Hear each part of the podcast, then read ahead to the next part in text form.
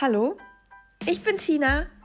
Ein bisschen Punk, ein bisschen Rock'n'Roll, aber auch ein bisschen Looking for Freedom. Ja, sorry, aber ist so. Im Herzen bleibe ich wohl ein ewiges Kind. In Real Life werde ich dagegen gerade erwachsen und mache mich selbstständig. E-Zigaretten bzw. Dampfen ist zu meiner Leidenschaft geworden.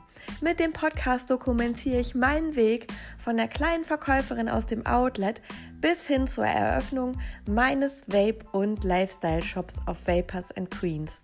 Ich quatsche übers Dampfen, über Persönlichkeitsentwicklung und übers einfach machen. Kommt mit auf meine Reise. Ich glaube, es wird gut.